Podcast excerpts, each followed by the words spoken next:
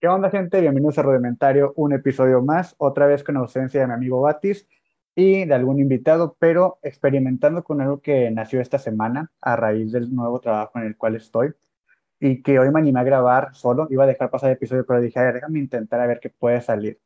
Y es porque, como les platico, en este empleo en el cual acabo de empezar, es sí el área de, la, de educación, pero ya no como docente directo con niños, sino como capacitar a los maestros para que enseñen a los niños a aprender a través del juego. Y bajo esta premisa que tiene este, esta institución, organización, eh, de enseñar a través del juego, pues nosotros tenemos que jugar también pues, para saber cómo es que vamos a capacitar. Entonces, toda esta semana hemos estado jugando, me he estado divirtiendo mucho. Sin embargo, hubo una ocasión en la cual, viendo los tipos de juego, eh, nos pusieron una actividad en la cual es el juego libre. Y pues como se entiende juego libre, pues es lo que tú quieras hacer y sin que nadie te diga qué es lo que, cómo lo debes de hacer. Si quieres utilizar cartón, pues utilizas cartón. Si quieres crear algo, pues cómo lo puedes crear. Y aquí pues nos dio un cierto tiempo para nosotros pensar en algo. Y ahí me di cuenta que la última vez que jugué así de manera libre, pues fue hace mucho tiempo y se me vinieron muchos recuerdos a la mente, pero ahorita voy a ahondar en ello. Aquí lo que la actividad se me hizo hacer fue voltear alrededor y lo único que encontré y lo que se me ocurrió en el momento, se pudieron haber ocurrido mejores cosas, creo yo, fue armar una ropa a este Goku que tengo aquí, que lo tengo desde hace nueve años y que no tiene un brazo y no tiene camisa. Entonces intenté armar con unas cajas de medicinas una ropa, la cual no le quedó al final porque soy pésimo dibujando y haciendo medidas. Entonces como que me empecé a cuestionar a partir de ahí y dije, a ver, ¿cómo es que a través de los años vamos perdiendo esa, esas ganas o esa, pues sí, ese gusto por jugar. Y creo que no es que lo perdamos nada más así de manera natural, sino que el crecer o el ser grandes, ¿ok? O el, o el ya ser mayores, pues como que pues vamos teniendo más, vamos teniendo más responsabilidades que pues el juego. Sin embargo, creo que dentro de los trabajos o dentro de donde te desenvuelvas, el juego siempre debería estar presente, así como hoy está tratando de hacer esta, pues sí, esta institución, organización en la cual, en la cual acabo de empezar a laborar. Entonces, se me vienen a la mente todas estas cosas. Digo, a ver, ¿cuándo fue la última vez que me divertí?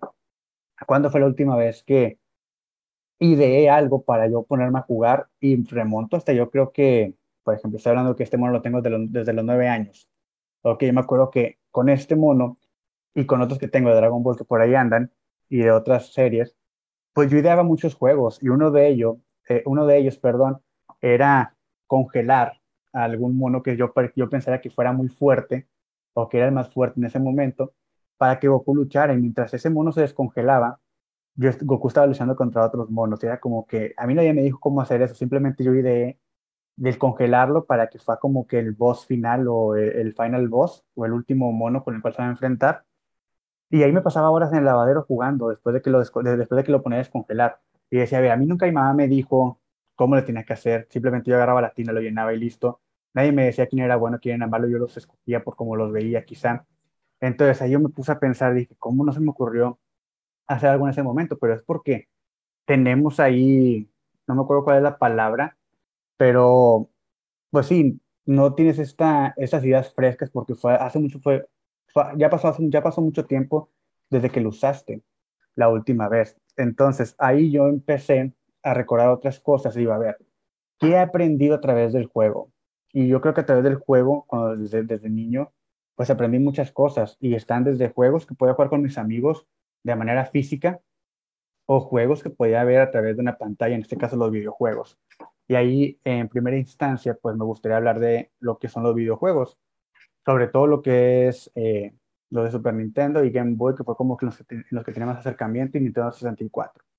En aquel momento, yo estoy hablando del 94, 95, 96, 97, 98, 99, pues los juegos no llegaban en español, entonces teníamos que jugarlos en inglés.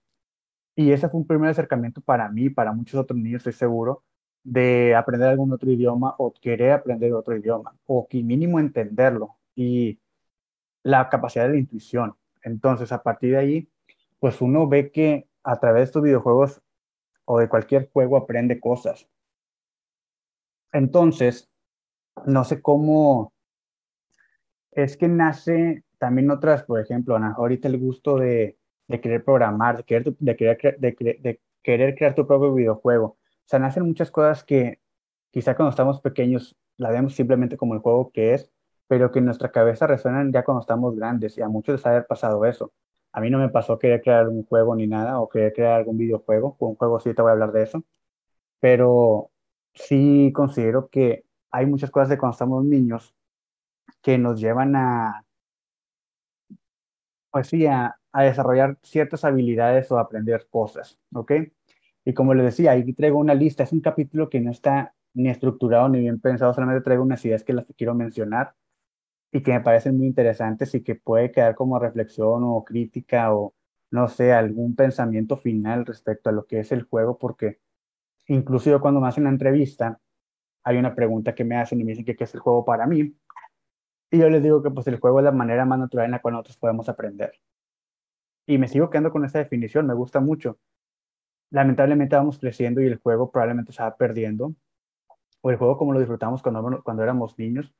Y pues va quedando todo eso atrás y te vuelves quizá un poco más monótono, un poco harto de el trabajo, de diferentes responsabilidades de adulto y pues así es la vida, lamentablemente. Pero si el juego estuviera también presente en los empleos o en nuestra vida un poco más presente, vaya, más, frecuente, pues otra cosa sería yo creo. Entonces aquí tengo los varios ejemplos de los cuales yo puedo hablar y rescatar algunas ciertas cosas que, que me gusten de esto. Ya dije que en los videojuegos puede estar la, la, parte del idioma, de querer aprender o intuir qué es lo que están diciendo los monos, además de la intuición que tienes al momento de desarrollar diferentes puzzles o cosas así dentro del videojuego. Y luego por ahí también un juego que les decía que sí hubo una vez en la cual pude crear algo, ¿ok? En este caso es un juego que creé yo y un amigo, o que creamos un amigo y yo. Se llamaba Eliminado o Morir. Y este juego pues prácticamente consistía en unos atrapados, pero en los cuales éramos unos niños, ¿ok? Pues si te atrapaban, pues estaban como que sopapos o así, ¿ok? Un sopapo es un golpe en la cabeza, pero así leve, no algo, algo tan brusco. Y tenía ciertas reglas, por ejemplo, podíamos correr durante mucho tiempo en muchas partes de la colonia, o también podíamos hacer, eh, vaya, si te atrapaban, todavía te podían liberar si llegaban a la base y te liberaban.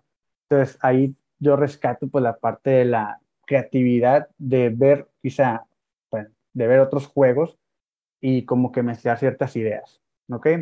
Y luego también por ahí está el juego de la serpiente con gis, ¿ok? Era una serpiente que dibujábamos o que dibujaba un amigo, en la cual se ponían diferentes retos dentro de, vaya, dentro de la misma serpiente dibujados, en cual íbamos tirando una ficha y el que llegara hasta el final el que ganaba, pero siempre había como que trampas y esas trampas pues te hacían que te regresaras al final o perdieras ciertos turnos, no sé, infinidad de cosas que pueden suceder. A veces, o sea, ni siquiera tenía eh, alguna regla en específico, solamente jugar y pues obvio, vaya, sí tenía reglas el hecho de seguir lo que el juego te decía, pero en cuestión de dimensiones a veces la hacían de toda la cuadra y jugábamos en toda la cuadra, a veces más pequeña o así, dependiendo de cuántas personas estuviéramos jugando, y estaba muy divertido. Entonces eran cosas ahí que hoy por cómo está la sociedad, quizá muchos niños no experimentan porque no los dejan andar en la calle y ya ellos están más enfocados a otra a otro rubro o a otra forma de jugar que es dentro de casa o con algún dispositivo electrónico, totalmente válido y ojalá lo aprovechen.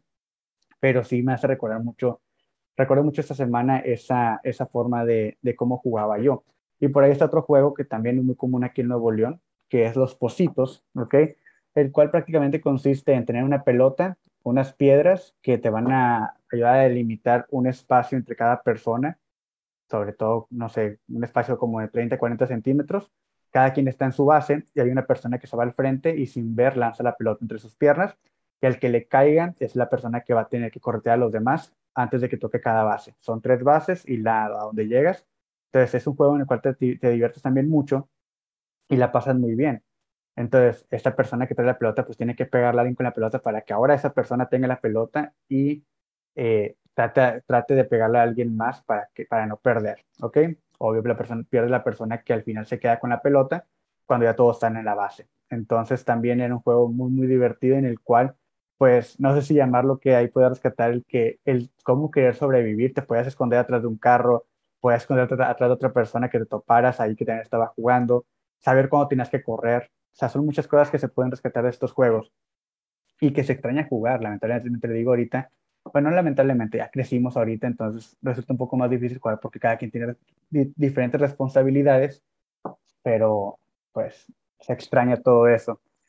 Y luego por ahí eh, rescato también cosas de que son juegos en los cuales la honestidad estaba siempre presente, como por ejemplo también los que ya mencioné, pero también las escondidas, si a alguien ya le decían que lo habían atrapado, lo, lo, lo, lo habían descubierto, pues ya no había como que esa trampa, había un juego limpio, en este, en este caso, juego en este juego limpio, y ayudaba mucho a que socializáramos, porque no solamente jugábamos en, ocasiones entre nosotros, sino que personas de otras cuadras.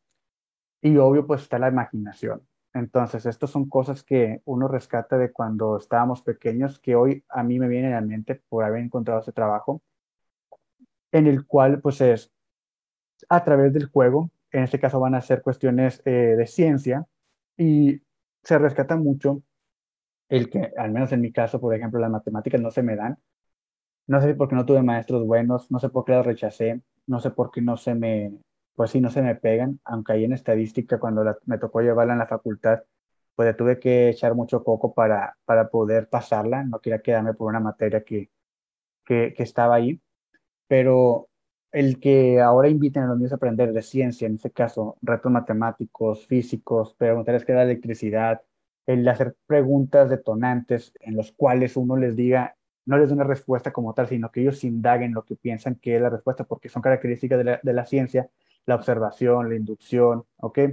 O la inducción, la predicción y todo esto, eh, pues me resulta muy interesante y creo que es un tema del cual podríamos estar hablando. Me hubiera gustado que hubiera estado Batis, porque él también se dedica a esto de la docencia, él está con niños, entonces me, me, me hubiera gustado que hubiéramos hablado de esto juntos, probablemente sea en algún episodio futuro, pero sí, está muy padre todo esto, ojalá lo disfruten, sigan jugando cuando tengan chance, quizá a lo mejor ya no los monitos, pero sea otra cosa, siempre puedes jugar a lo mejor en una, en una reunión en lugar de estar, no sé, tomando y platicando, pues quizá jugar a cualquier cosa que se te venga de cuando estaban morrillo, probablemente iban a ver algunos lesionados y algunos que les falte el aire porque pues, ya estamos viejos, pero sí la importancia de jugar nunca debería de perderse. Ojalá también los trabajos se tomaran algunos minutos para, para que sus empleados jugaran y como que trae felicidad y no sé, te, te, muestra también mucho de una persona. Por ejemplo, esto que decíamos del juego honesto y del juego limpio.